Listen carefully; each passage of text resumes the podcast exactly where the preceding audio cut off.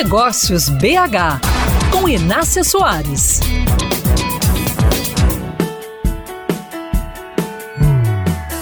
Nenhuma empresa continua a mesma com o passar dos anos. À medida que o empreendedor vai vencendo desafios, ele aprende mais, tem mais ideias e a segurança dele aumenta.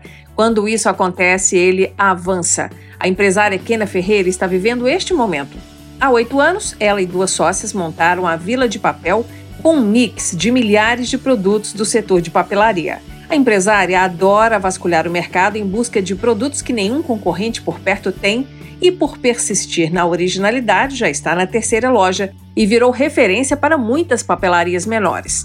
Conversando com a Kênia Ferreira, entendi que 2023 reserva duas estratégias diferentes e ousadas: virar uma atacadista e ainda passar a produzir na China uma linha própria para vender para o Brasil todo e até exportar. Eu tenho muita demanda de papelarias que nos seguem uhum. e que querem os produtos que eu compro, uhum. porque eu sou muito curiosa busco demais. É China, Turquia, Alemanha tem uns produtos diferenciados, mas que eu penso de trazer, né, maiores quantidades para ter um preço melhor e também de fazer a nossa marca, fazer produtos na China para a gente fazer mais e vender para o Brasil inteiro ou para fora. Kênia Ferreira está animada. Essa garra toda ajudou muito o negócio durante a pandemia, quando o home office de profissionais e de estudantes reduziu muito a demanda por papelaria mas ela mostrou que se comunicando melhor com os consumidores e sendo mais criteriosa nas compras de produtos criativos, dava para sobreviver. E ela fez mais, expandiu, abrindo a primeira loja conceito da rede.